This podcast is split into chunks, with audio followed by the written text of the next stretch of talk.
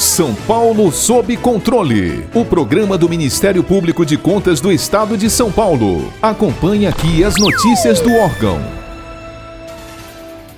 Em outubro de 2019, a Procuradoria-Geral do Ministério Público de Contas oficiou a Secretaria da Fazenda e Planejamento do Estado para dar esclarecimentos quanto à destinação dos recursos já arrecadados do Fundo Estadual de Combate e Erradicação da Pobreza, o FECOEP.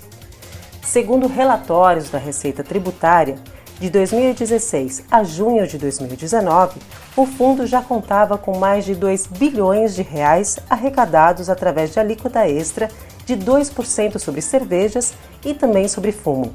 Desse montante, 20% foram repassados ao Fundeb, e o saldo de mais de 1 bilhão e 59 milhões permaneceu em caixa, sem destinação definida até então.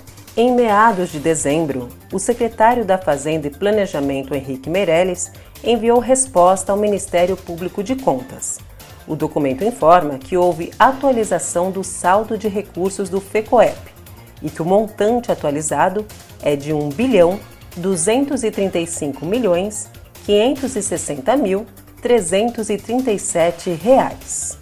Também esclarece que houve em 2019 alocação de 265 milhões para a Secretaria de Saúde e que cerca de 872 milhões e 200 mil reais já estão alocados para a mesma pasta em 2020. O saldo restante de quase 100 milhões do fundo foi fracionado e está destinado também em 2020 ao Instituto de Terras do Estado de São Paulo, à Secretaria de Desenvolvimento Social, a Secretaria de Habitação, a Fundação Casa e a Secretaria da Agricultura e Abastecimento. Ciente dessas informações prestadas pela Secretaria da Fazenda e Planejamento, o Procurador-Geral de Contas, Dr. Tiago Pinheiro Lima, conta quais são as providências a serem tomadas pelo órgão ministerial neste momento.